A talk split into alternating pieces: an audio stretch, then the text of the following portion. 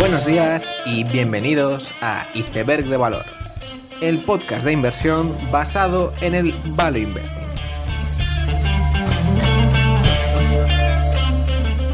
Bienvenidos los seguidores de los encantadores de serpientes, bienvenidos a Iceberg de Valor. Este capítulo no es sobre varón de ley, que por cierto acabo recibiendo una revisión de la OPA de solo 4 euros que veremos cómo justifica en su informe de valoración. Durante estas semanas hemos tenido múltiples movimientos corporativos en lo que es la antesala del periodo de presentación de resultados del segundo trimestre de 2021. Un movimiento muy importante en el sector de juego y las apuestas ha sido la decisión de Scientific Games de separar su negocio de lotería y apuestas deportivas quedándose con su negocio de juego en sus múltiples variantes, ya sea presencial, virtual y social. El casino online y las apuestas deportivas son sectores que despiertan mucho interés después de muchos años sin grandes novedades y lo que pretende Scientific es desprenderse de las divisiones más estables en su caso, como el motor de apuestas y el negocio de lotería, para enfocarse en un segmento de alto crecimiento como es el casino con esta posible venta, la empresa quiere desapalancarse y en cierta forma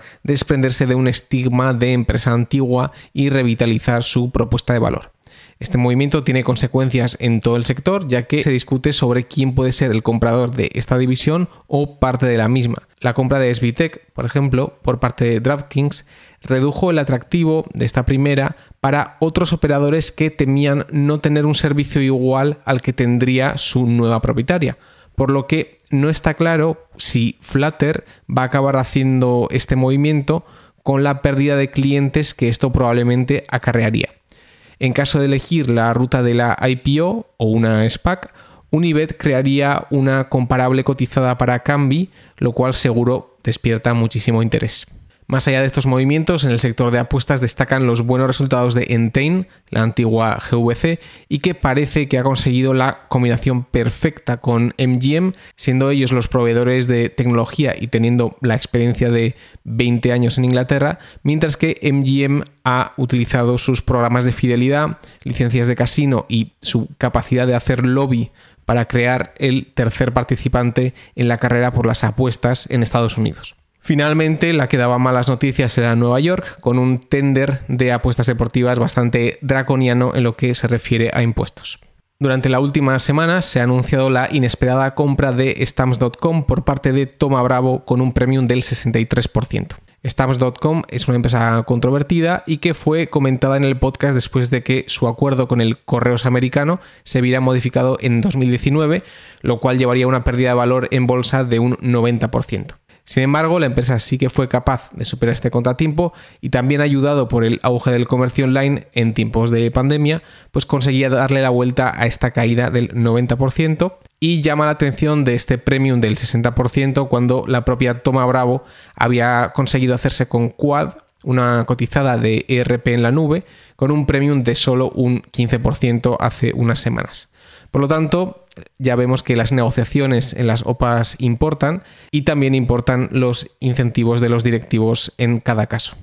Durante esta semana teníamos muchas novedades entre las empresas tecnológicas. Por una parte, Netflix parece que va a poner más énfasis en la producción de podcasts propios, lo cual parece un acontecimiento de gran interés y hace preguntarme si algún día Netflix empezará a producir videojuegos ellos mismos. Además de estas noticias, seguimos con un mercado caliente en cuanto a salidas a cotizar, con la reciente salida de Doximity, la llamada LinkedIn para profesionales del sector médico, y Wise, la anteriormente conocida como TransferWise que salía a cotizar en Londres.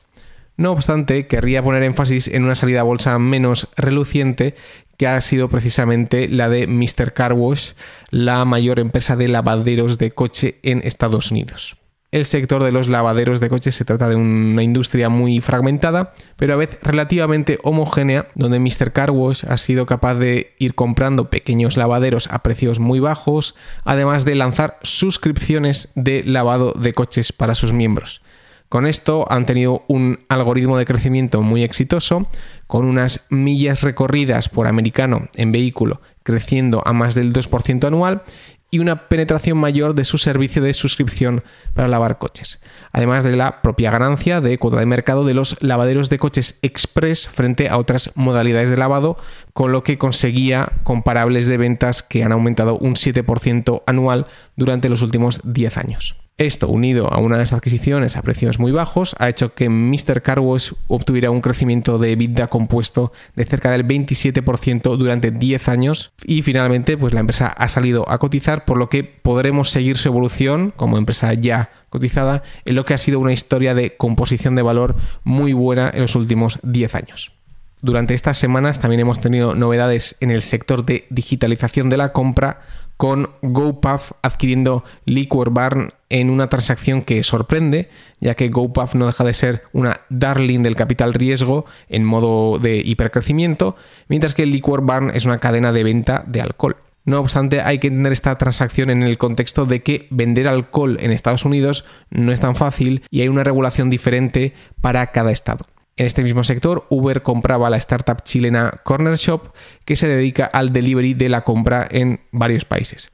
Y lo hacía con una valoración de 3.000 millones, lo que suponía echar más leña al fuego del delivery de la compra global. Pasando a la sección de la SPAC de la semana, tiene mención de honor Bullish, un neo-exchange de cripto con una valoración de unos 9.000 millones, cuya aplicación todavía no está en marcha y también destacaría, como no, a la SPAC que va a sacar a Codere Digital, que va a intentar salir a cotizar en Estados Unidos en lo que supone el carve-out del mejor negocio en una empresa con graves problemas de estructura de capital en España.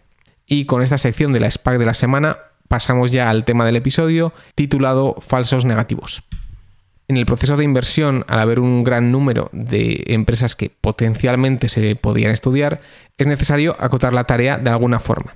Esa decisión de por qué emplear tiempo en una determinada empresa y no en otra se hace con información imperfecta, ya que para decidir bien tendríamos que emplear el tiempo en análisis, que es precisamente lo que pretendemos eliminar. Es por ello que este proceso de descarte se hace mediante heurísticos. Un heurístico es precisamente aquel proceso que permite tomar una decisión en un contexto de incertidumbre que aun no siendo la decisión óptima, permite llegar a una decisión suficientemente buena para lo que se busca.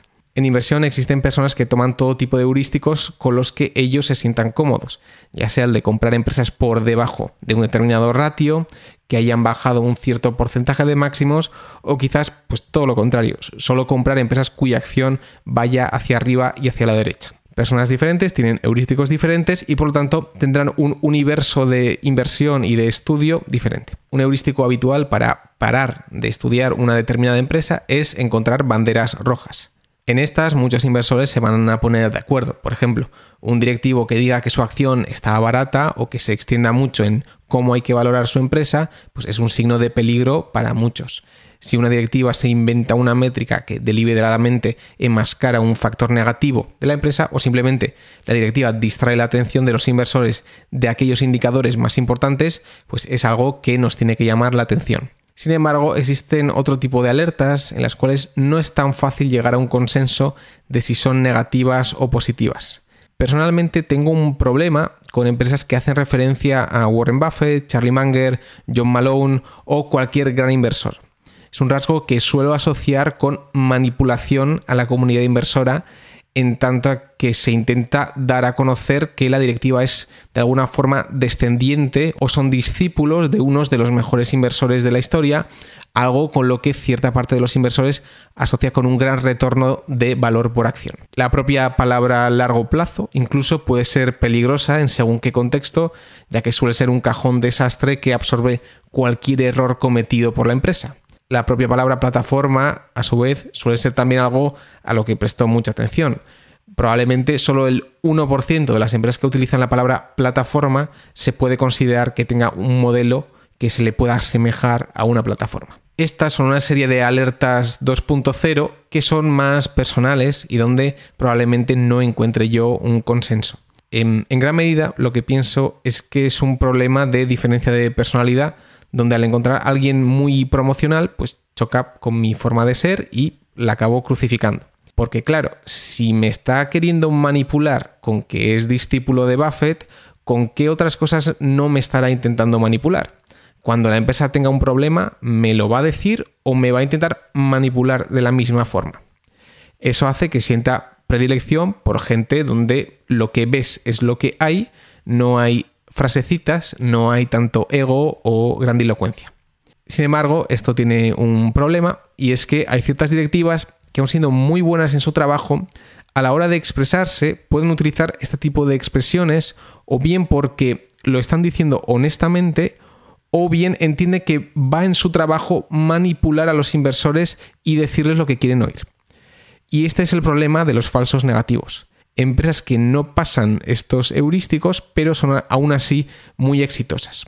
Esto es inevitable, ya que todo heurístico es imperfecto, pero la lección que me cuento a mí mismo para intentar mejorar es que no todo el mundo tiene que tener exactamente mi misma personalidad para ser una persona válida u honesta en el mundo empresarial. Y que, aunque me chirríen los oídos, no viene mal ser abierto de mente de vez en cuando.